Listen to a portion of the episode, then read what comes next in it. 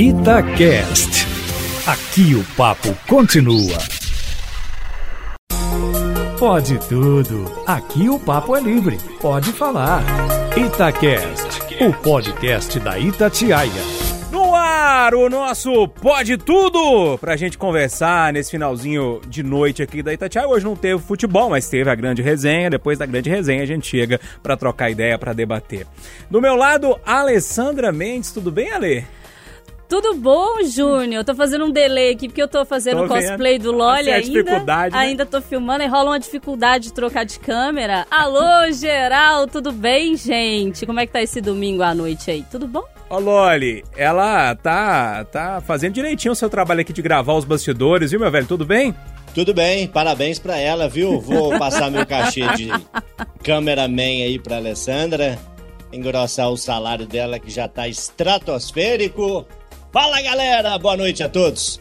Ô, seu Eduardo Costa, como é que você tá? E como é que tá Nova Lima? Nova Lima em estado de graça, um calorão arrumado, uma umidade relativa do ar baixa, um povo feliz e esperança de que dias melhores virão, meu caro. Amém, amém. Mais uma. Ah, Renato Rios Neto casou-se na Casou-se. sexta-feira. Casou-se. É, é um homem agora casado, né? No cartório, diga-se de passagem. é. Papel passado, Faria. Exatamente, meu pai falaria de papel passado. Papel passado. E aí, nós convidamos mais uma vez, enquanto o Renato tá curtindo os seus dias de descanso e de lua de mel, ah, o nosso. Ele já virou sócio nosso aqui já, né?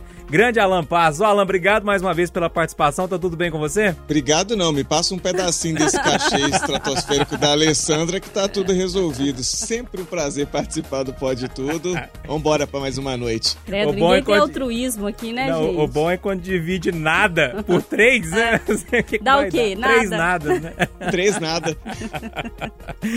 Ô, turma, vamos começar com as músicas então? É... Pode ser com você, Ale? Ah, demorou. Manda aí. Vamos lá. A minha música não tem nada a ver com o meu tema, quero já deixar claro aqui de uma vez. Eu escolhi ela porque eu vi uma notícia essa semana que os entendedores entenderão. Então eu vou pedir essa música que ficou famosa numa série da na Netflix, mas é bom dizer que não é a, a Netflix que inventou essa música. Na verdade, ela é um hino de resistência italiana contra o fascismo e o nazismo. Vocês vão lembrar, eu vou aqui destruir a música tentando fazer um cosplay de sei lá do que de italiano. Vamos lá então. O partigiano, porta-me via. Oh bella ciao, bella ciao, bella ciao, ciao, ciao, o partigiano, che mi sento di morire. Vela ciao, vela ciao, vela ciao, ciao, ciao. Tentei, viu? Não, foi bem, velho. Foi muito bem. Eu gostei do italiano de Gostou? Alessandra Mendes. Ventei que agora. É. é. Deixa eu contar uns bastidores. Tem dia que chegam alguns nomes no jornal, né, Alessandra, pra gente ler, que você nunca viu na vida, né? Aí a pessoa chega e tá apresentando com você e fala assim: como é que pronuncia isso aí? Eu falo, ah, não sei, vamos batizar? né? É mais eu ou menos pulo. assim? Aí a gente- Chega de noite, Ou né, então a gente Chega pula. de noite, eu pulo. Eu costumo batizar Ninguém mesmo. quer saber o nome do primeiro-ministro da Índia, né? Só falar o primeiro-ministro da Índia. Resolveu o problema, né, Alan? É, ué. A- Aqui, já que você tá com a palavra, traz sua música aí. Rapaz, pela primeira vez desde que eu participo do Pode Tudo, a minha música tem a ver com o tema. Até então não tinha. Eu trago uma música do Michel Teló, que ele fez durante a pandemia e traz uma mensagem muito boa. Que a gente muitas vezes se preocupa com a felicidade como se fosse algo que só fosse ser realizado lá na frente, como se fosse chegar a um final, sendo que a gente esquece que para chegar no final a gente já não tá mais aqui, não tem mais como ser feliz. Então a música traz uma mensagem de que a felicidade está no caminho, né? O refrão é mais ou menos assim: A felicidade está no caminho. Aproveite todos os momentos que você tem. Ainda mais se tiver alegrias para compartilhar com alguém. O tempo não espera ninguém. A felicidade está no caminho. Aproveite todo certinho, né, Certinho, menino? velho. É brincadeira, hein? Ô, olha, agora ficou pesado pra você aí, hein? Sempre fica, né? Quando é pra cantar, eu sempre fico mal. A minha canção, pra não ficar enrolando, é da lendária banda Mamonas Assassinas. Minha Brasília Amarela tá de portas abertas pra mod a gente se amar. Pelados em Santos ou em BH. Pelados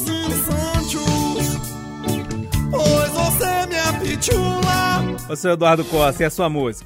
Ela é criação de Regis Danese. Eu prefiro com Elizabeth Lacerda.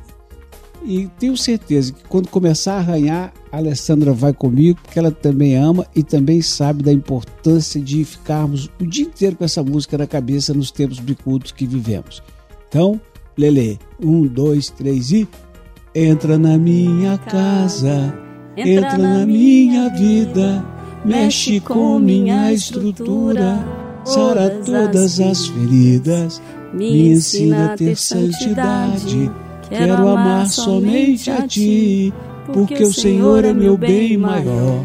Faz um milagre em mim. Entra na minha casa, entra na minha vida. Hoje eu vou de Gonzaguinha. Eu não vou saber cantar, mas pelo menos a primeira frase eu vou e aí o Renatinho Faraó manda ver aí o restante da música. Quando eu soltar a minha voz, por favor entenda. Quando eu soltar a minha voz, por favor, entenda. Nesse segundo bloco começa e é pra valer, pra gente debater, conversar, discutir, enfim, pra trocar aquela ideia aqui na noite de domingo da Itatiaia. Eu não poderia deixar de começar com nossa Alessandra Mendes. Afinal, o tema da Alessandra é espinhoso e deu o que falar essa semana, hein, Ale? Os empresários que foram é, flagrados, denunciados aí, se vacinando com uma vacina que nem tem no Brasil ainda.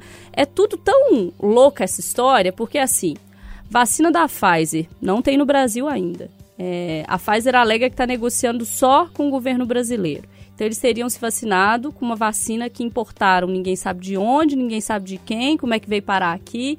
Fato é que teriam entrado numa garagem de ônibus e um monte de empresário político, pessoal rico aí, vacinou, vacinou família, criança, papagaio e periquito. E aí isso veio à tona com uma reportagem da Piauí, uma baita matéria, e aí isso veio desenrolando ao longo da semana, Ministério Público, Polícia Federal, enfim. Eu quero discutir não é, esse caso especificamente, mas permeando ele, que é como que a gente, em uma situação de crise, a gente está tão muito mais preocupado com o nosso umbigo, né? Porque o que eu vi nas discussões são as pessoas falando assim: ah, mas é legítimo, o cara tem dinheiro, ele compra vacina para ele. É legítimo? Será que é legítimo?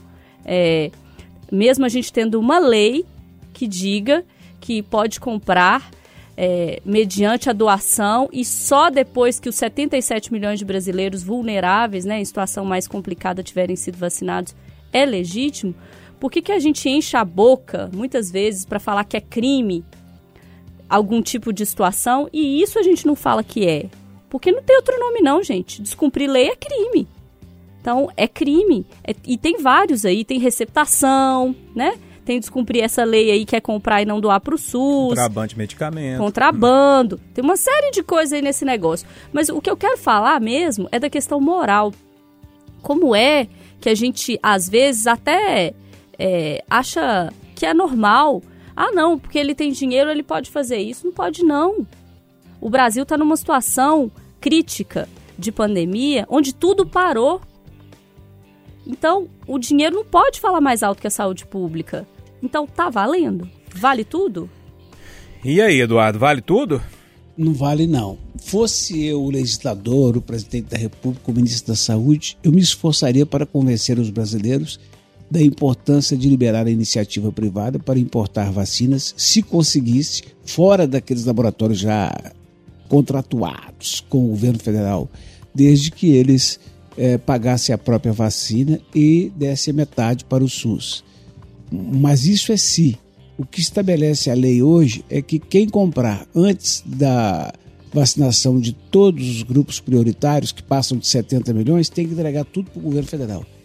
Essa vacinação de porta dos fundos em garagem de ônibus é mais uma prova do quanto a elite brasileira é fã, praticante do ditado que eu e a Alessandra gostamos: farinha pouca, meu pirão primeiro.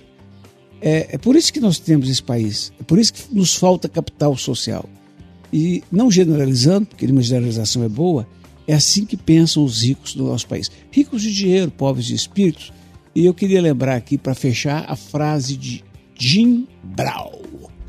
Os homens perdem a saúde para juntar dinheiro, depois perdem o dinheiro para recuperar a saúde. E por pensarem ansiosamente no futuro, esquecem do presente de forma que acabam por não viver, nem no presente, nem no futuro.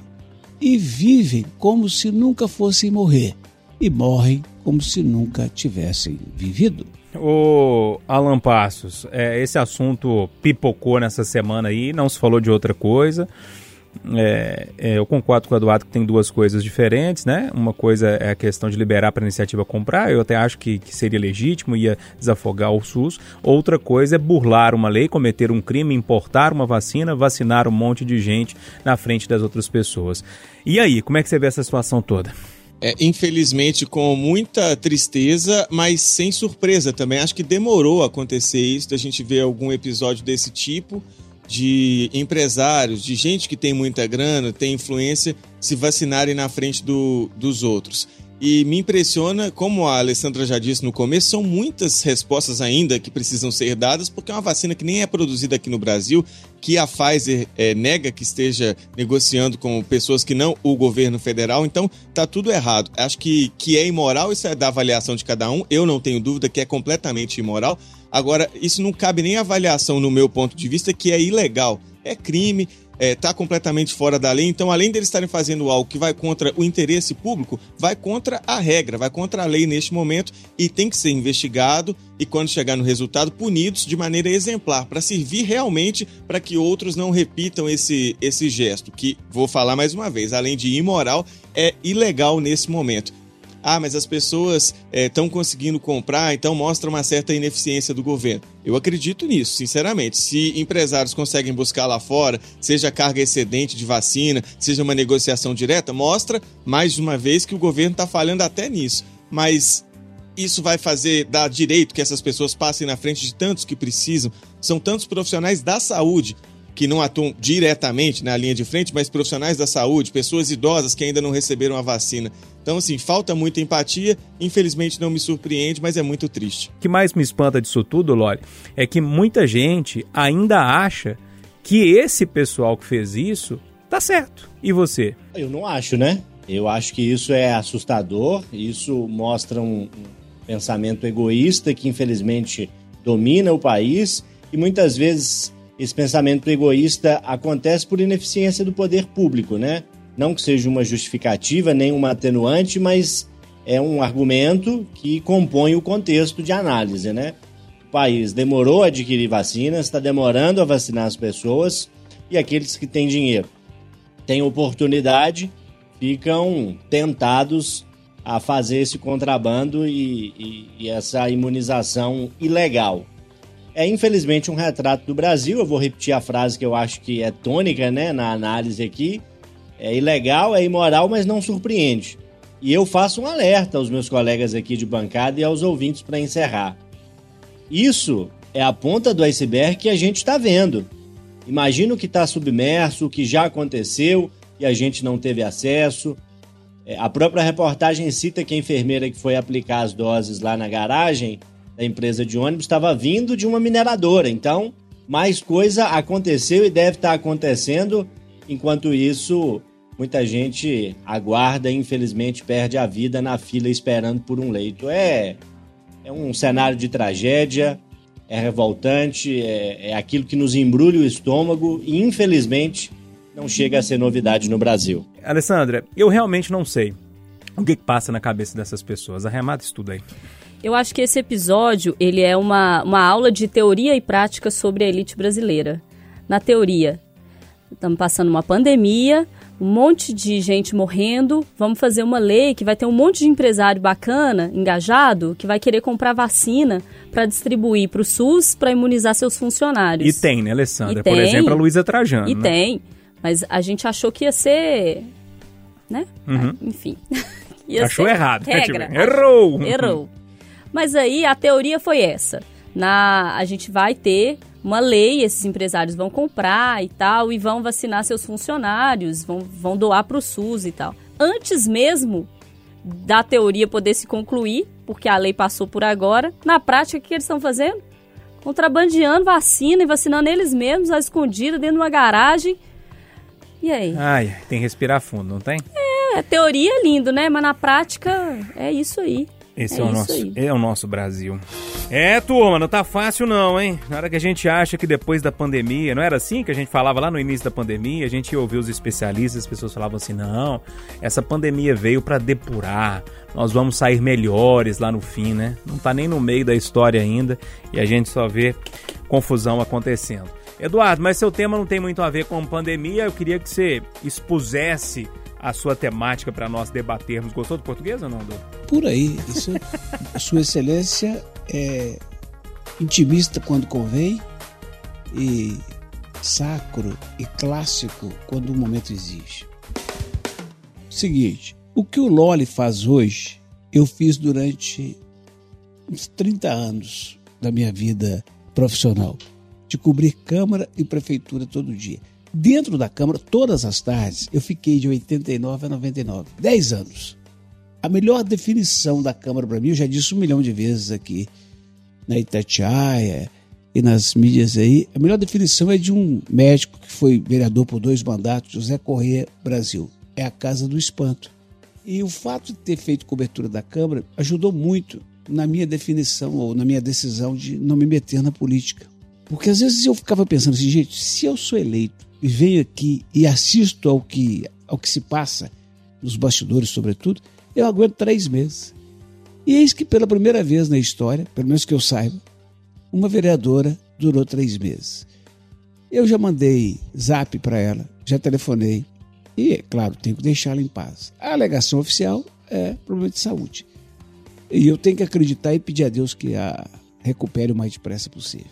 Pelo pouco que conheço da Sônia, pelo muito que conheço do PT e por mais por conhecer a Câmara, quando ela foi eleita, liderando o chamado mandato coletivo, em que ela era a cara, mas que tinha mais nove vereadores, eram dez, eu pensei, isso não vai prestar, não tem jeito.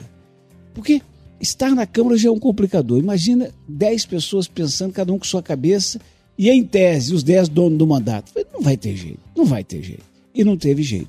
Então, eu queria que os amigos me dissessem se eles têm a mesma sensação que eu tenho de que ela pode ter lá seus problemas de saúde, tomara que melhore.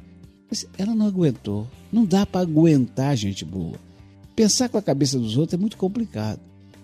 A convivência é complicada. O mandato coletivo pode dar certo, deu com a aura aí na gabinetona e tal, mas dentro do PT. Então é, ó, resumindo a pergunta: mandato coletivo, dentro de uma Câmara Municipal de Belo Horizonte com a sua história e dentro de um partido chamado PT. Isso, quando construída essa, essa conversa, não dá pra gente suspeitar de que Zeca Pagudinho tem razão, com a frase famosa dele, isso não vai prestar?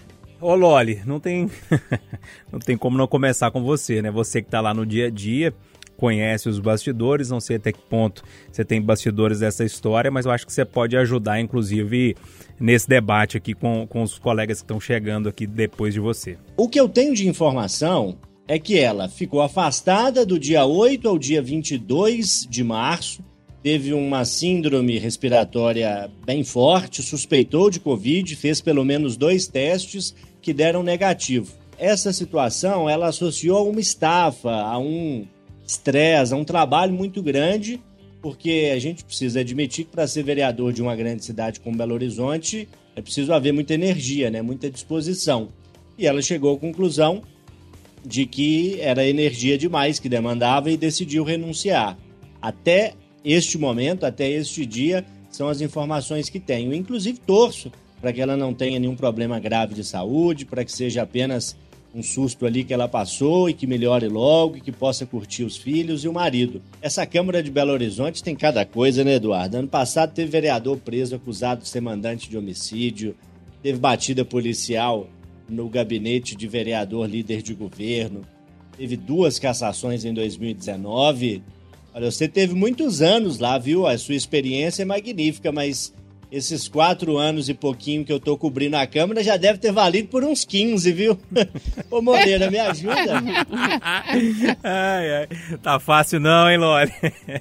Ô Alan Passos, esse assunto me, me, causou bastante estranheza também, sabe? Na hora que, que eu vi, mas quando a, a justificativa foi um problema de saúde, a gente respeita. É, você vê alguma coisa além disso? É, é, é, tem angu nesse caroço ou tem caroço nesse angu ou não? É muito difícil de julgar, né, uhum. né, Júnior? Também fiquei incomodado. A primeira sensação que dá é essa, de incômodo. Tentei me colocar no lugar do eleitor da, da Sônia, porque se você votar nela e aí de repente três meses depois ela fala que a rotina foi muito pesada, na verdade ela não falou isso, isso é uma apuração de bastidores que a gente confia muito no nosso João Felipe Ló que vive a Câmara, né? Tá 24 horas praticamente com esses assuntos. Incomoda o eleitor. Eu, se fosse eleitor dela, ficaria incomodado. Mas como é que você vai criticar quando a justificativa oficial é um problema de saúde? De fato, são muitas questões que tem ali em volta. Você começa a pensar assim, quem que é o suplente, é, se realmente pode ser alguma coisa do partido, mas tudo isso é muito no campo da conjectura, é muito difícil da gente cravar aqui. Sobre os mandatos coletivos que o Eduardo falou, não é uma experiência é, tão antiga assim, mas não é a única, né? A gente tem outros exemplos, especialmente do PSOL, do PSOL, né? Bastante espalhadas aí por Brasil, pelo Brasil afora. Em São Paulo tem alguns exemplos. E em 2018 nós tivemos algumas candidaturas que em 2020 algumas das pessoas que faziam parte de mandatos coletivos lançaram candidaturas avulsas. Eu acho difícil que dê certo quando tem muita gente, quando as pautas são tão diversas, em algum momento uma outra fica privilegiada e você não consegue atender o interesse completo daquele coletivo. Gosto muito da ideia de um mandato participativo, em que o vereador ou o deputado realmente tem contato direto, seja por aplicativo, com um site, com um canal que realmente tem a participação do seu eleitor, da população, para tomar ali as suas decisões. Um mandato coletivo pode dar certo, desde que todo mundo que faça parte esteja muito amarrado ali nas ideias e que, no caso de uma divergência, um racha de um grupo e outro, tem que ter a liderança com um pulso firme para dizer, então tá, já que não tem consenso, como líder eu assumo, vou lá e, e opino.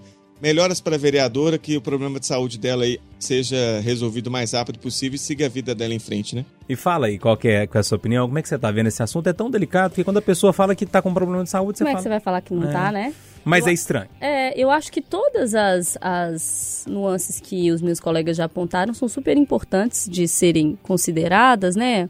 É, do ponto de vista do eleitor, do ponto de vista dela. Do dela, o que me chama a atenção é isso: é, é uma médica é, que trabalha ainda, né, nesse momento da pandemia. E aí vocês podem me dizer, ah, mas ela sabia isso, sabia disso quando ela se uhum. candidatou. Uhum. Mas a realidade costuma ser mais dura que o que você pensa, né? Assim, tipo, eu contar para um estudante de jornalismo o que é a realidade do jornalismo é diferente do que ele vivenciar. Conta não, coitado. Eles e cada um tem um limite também, né, Júnior? Você imagina que você vai aguentar e aí na prática você é. não aguenta. Então pode ser uma somatória de questões. Eu não me sinto é, nem no direito de, de saber se foi isso se não foi, enfim. Eu acho que todas as, as análises são válidas, porque todas elas que fizemos aqui são respeitosas com relação à vereadora. Agora, o que eu fico pensando é: é um barco que eu não queria remar jamais.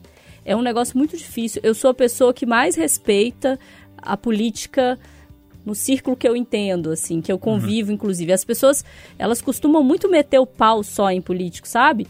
É, e aí tem justificativa, porque os políticos merecem, mas eu não acho justo meter o pau na política, Sim. na concepção de política, porque é ela que nos permite viver em sociedade, né? Tudo é política, gente. Respirar é política, acordar é política, tudo é política, educação, saúde, tudo, tudo, tudo é política. Então eu respeito muito e, e entendo quem entra nesse barco e vê que não consegue remar, porque é um barco realmente muito difícil, porque você para de ser pedra e vira vidraça. E às vezes você não consegue ser vidraça.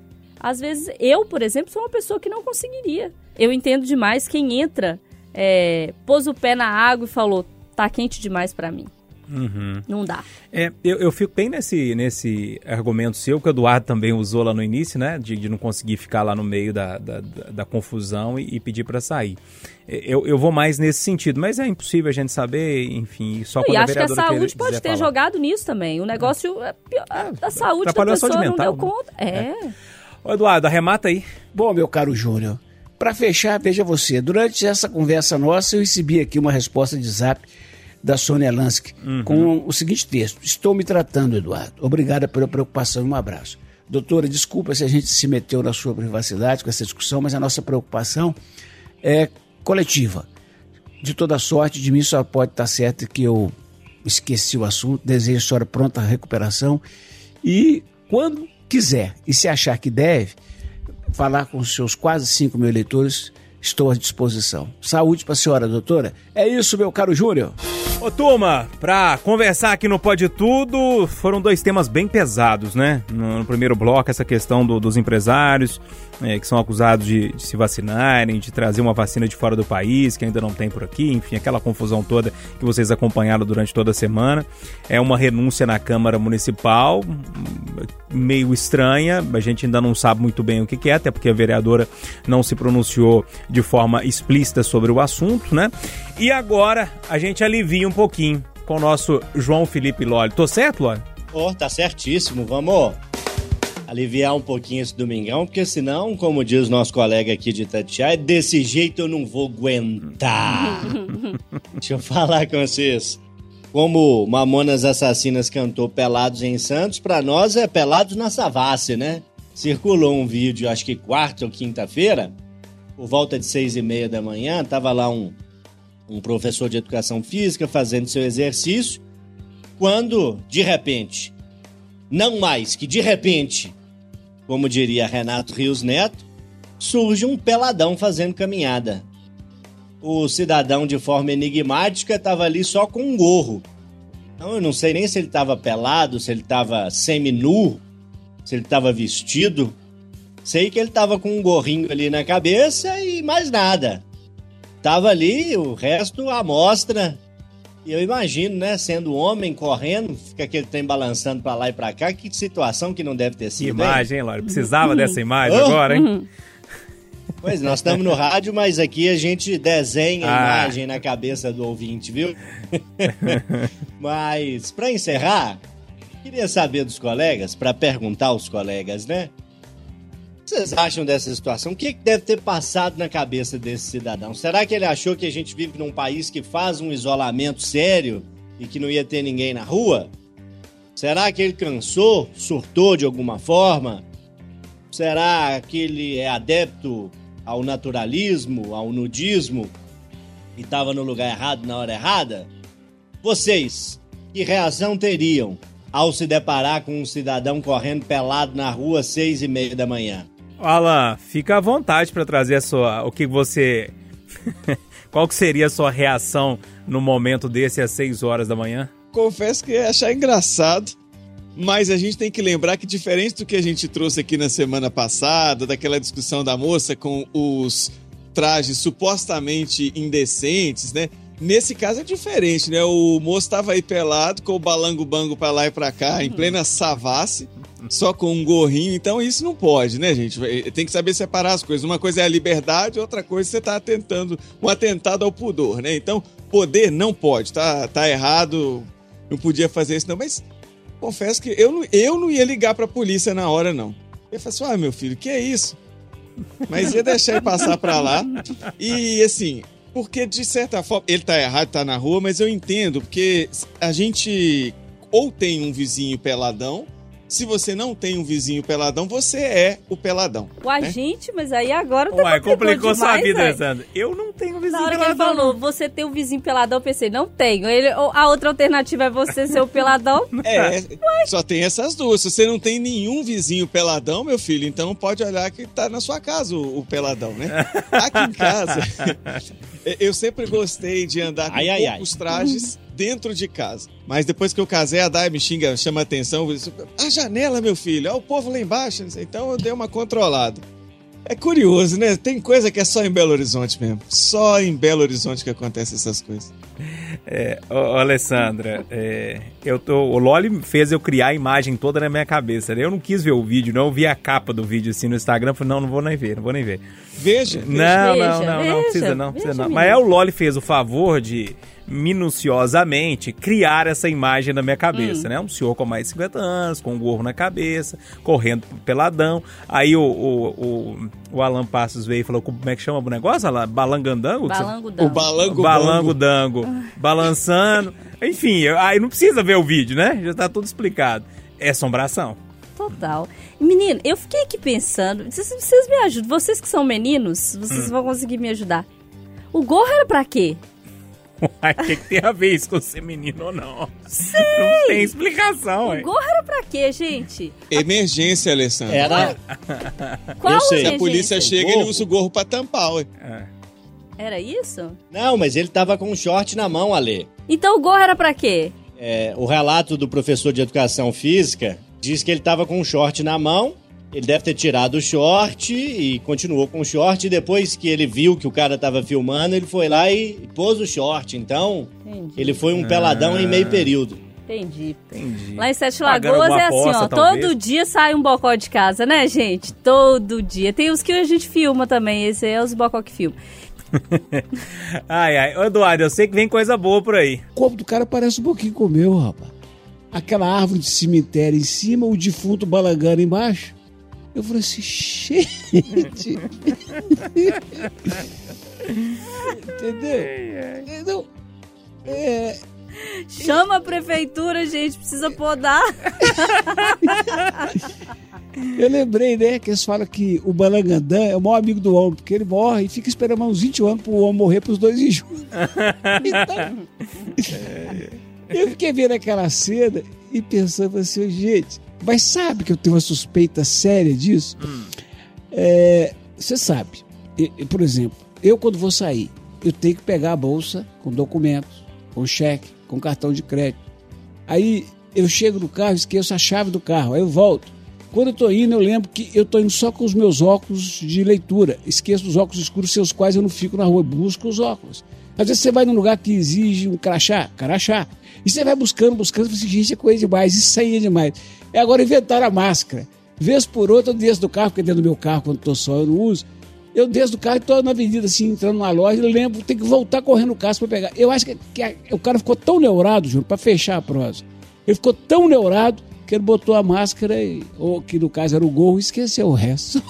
Só pode. É, é uma boa solução.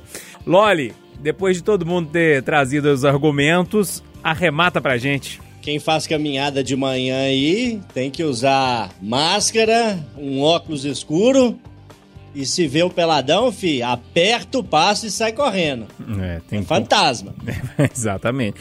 Pra gente fechar, é, eu deixei o Alan é, por último, porque além de ser um tema leve, eu acho que vai fazer a gente ter um pouquinho de esperança, aquecer um, um pouquinho o coração, lembrar de algumas coisas, e eu acho que isso é gostoso. É, traz uma certa nostalgia que nos eleva um pouquinho a um patamar, talvez, um pouco menos tenso do que a gente está vivendo nos últimos dias aqui no Brasil. Alan, traga seu tema, convide a turma para debater. Trago sim, Júnior. Sigo aqui na minha missão de tentar trazer uma leveza em semanas tão tensas como as que estamos vivendo, tentar trazer um pouco de é, um espírito mais leve para a gente começar uma nova semana. Não sou o Silvio Santos, mas quero trazer o baú da felicidade. Que cada um acesse aí o seu baú.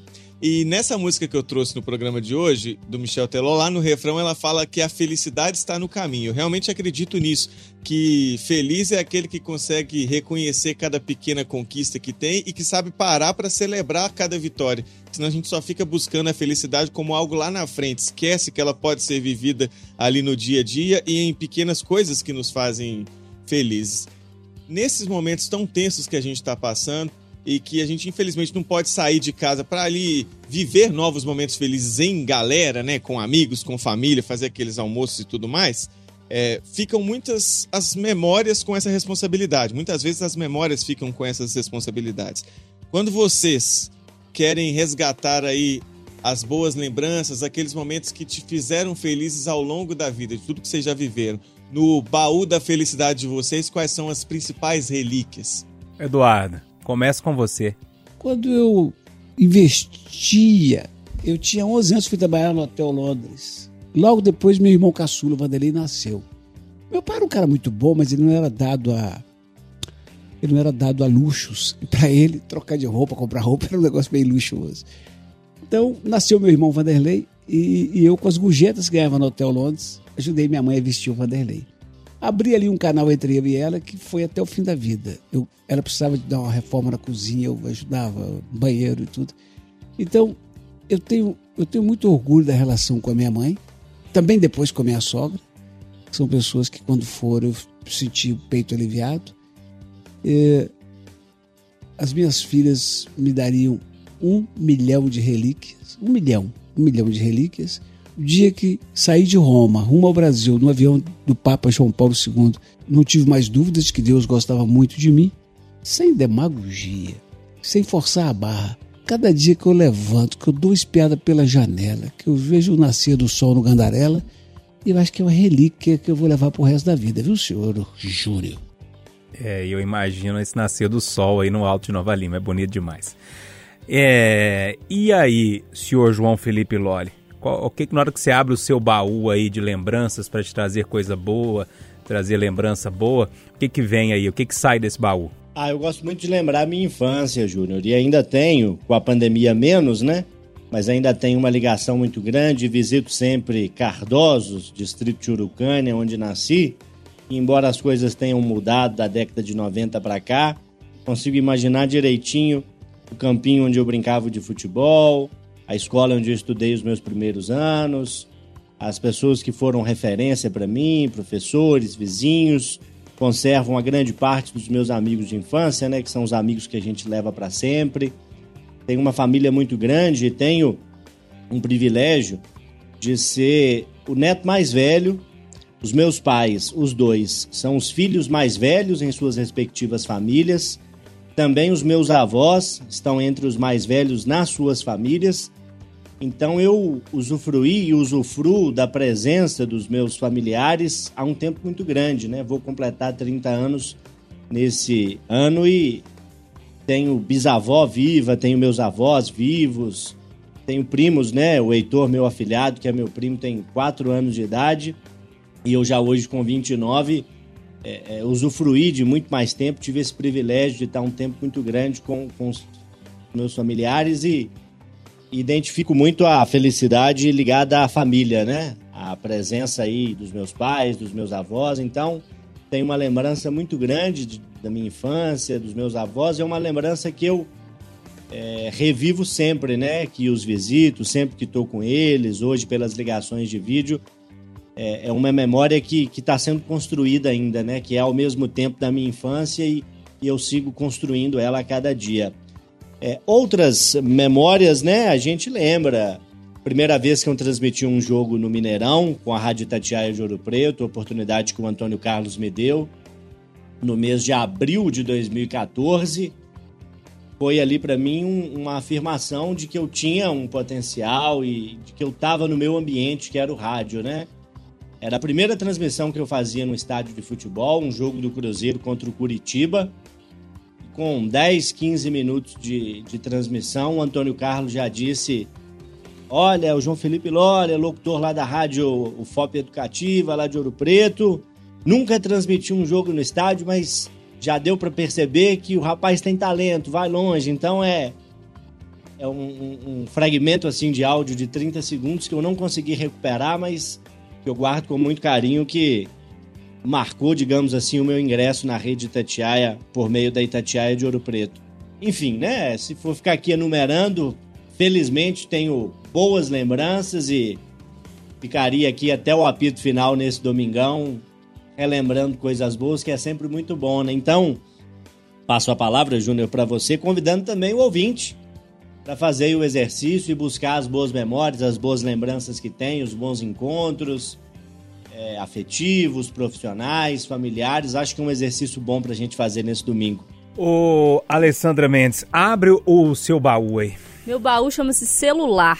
Mas como assim, Alessandra? Pessoa Mas como assim, esquisita. Alessandra? Deixa eu fazer pergunta. Fala de novo, fala. O meu baú é o celular. Mas como assim, Alessandra? Menino, você é bom ator, hein? Se der ruim aqui o negócio do jornalismo, você pode ir negócio é, Globo. Nossa É, vai dar certinho. Aqui, celular. Eu tenho uma mania que as pessoas, algumas pessoas acham muito chata, que é tirar foto de tudo. Ah, mas pra quê? Pra mim. Eu A gente tiro falou disso semana passada, é, eu lembra? tiro foto de tudo. Eu viajo, eu tiro foto que eu como, que eu bebo, lugar que eu fui, que eu tava fazendo, nananana. E depois, quando eu tô meio na deprê, assim, ou então não, quando eu tô bebendo, quero lembrar um lugar. Às vezes eu aposto muito, tipo, ah, eu fiz isso tal dia. Ah, mas eu tava com de tal pessoa e eu tenho lá a foto. Então, meu celular é o meu baú de memórias. E lá eu tiro de tudo, assim, das minhas viagens, conhecendo conhecer de outras culturas, com os meus amigos, mas principalmente com a minha família. E aí, uma das memórias que eu mais gosto de, de ver quando eu tô meio para baixo, assim, são as viagens pra praia com a minha família. Gente, é um negócio que te gera, sabe? Farofa, né, Alessandra? Você é... Eu sei, tô te Entra, meu pai tinha um é, cadete Turim, aquele da Copa, sabe? Que tinha o banco bacana. Recaro, sabe o banco Recaro? Tinha. Aí meu pai tinha um cadete Turim, mas é quando o cadete já tava em baixa, tá, Ah, querido? tá, entendi. Tá, é, já tinha passado. Aí ele, a gente foi pra praia nesse cadete Turim dele, aí chegamos lá na praia, tipo, ponte de jeca, né, tadinho? Veio tudo. Praia é Espírito Santo, né? Praia de Mineiro. Aí paramos na primeira, na primeira, assim, que viu, não tinha nem chegado na casa ainda, viu o mar. Aí os bocozinhos tudo na janela, pai, pai, para, para, para, vamos descer. Aí desce. Bocozinho. Aí desce os meninos correndo, não sei o que, prova água, água salgada pra dar credo. É salgada mesmo. A primeira coisa que aconteceu foi o quê? Era a primeira praia. Qual que era a primeira praia? Marataízes. Você que já foi em Marataízes vai lembrar. Como é que é o mar em Marataízes, Júnior? Aí entra a bocozinha toda trouxa lá. Eu vou entrar, eu vou entrar de roupa e tudo. O que que aconteceu? Veio a onda, vrá, ralei toda naquela areia grossa. Belo caldo. Que parece brita, sabe? Aquela areia que parece brita. E aí aquela farofada, aquele negócio. Mas, ô, gente, isso é bom demais, Júnior. É bom, bom. demais. Por isso eu recomendo a vocês. Tirem fotos, mas não fiquem enchendo o saco dos outros postando os trem, não. Guarde pra você, porque aí na hora que você precisar lembrar, vai estar lá e é bom demais. É, eu também gosto de foto. Essa semana, inclusive, eu postei uma foto que já tinha tirado há um tempo. Outro dia eu, eu peguei ela assim, me deparei com ela. Falei, pô, que foto legal. Aí eu, assim, com meu pai e minha mãe. Eles estavam atrás de mim, Bonitinho, assim, e eu postei a foto, é, me deu uma lembrança muito boa. Por que que eu fui atrás dessa foto? Porque eu tô com saudade de passar tempo.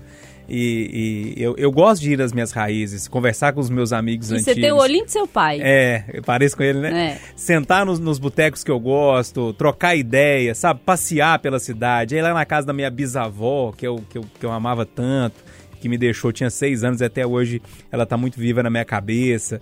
É, e passar lá na roça, e na, sabe assim, aquela coisa? Então as fotos ajudam. Você dá uma. E hoje o Instagram também faz esse serviço Faz. bacana, né? Que você vai lembrando das coisas, Facebook. Enfim. Alan, você não pode escapar, não. Fala do seu baú da, da felicidade aí. Ah, vocês tocaram em assuntos que estão muito ligados ao meu baú da felicidade também. Convívio e especialmente família, né? As minhas maiores lembranças que trazem uma alegria, um sentimento até difícil de explicar, é da infância, especialmente os fins de semana inteiro na casa da, da minha avó.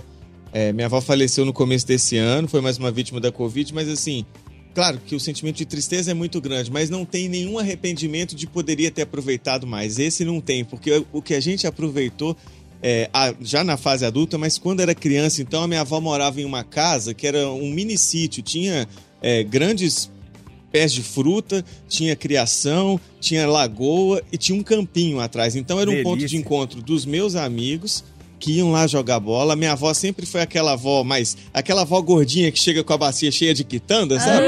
Então ela assava um monte de biscoito. Aí a turma passava toda lá depois de, de jogar bola.